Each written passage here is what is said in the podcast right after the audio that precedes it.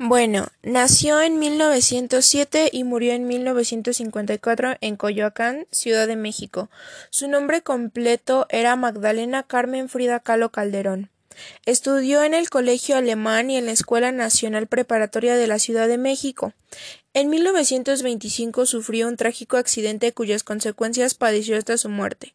Durante una larga convalecencia empezó a pintar su rostro copiándolo de un espejo montado en el dosel de la cama.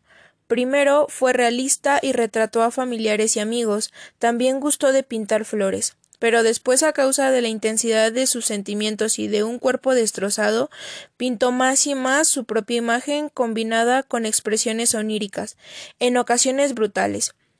Incluso parte de su obra se ha asociado a tendencias surrealistas por carácter introspectivo.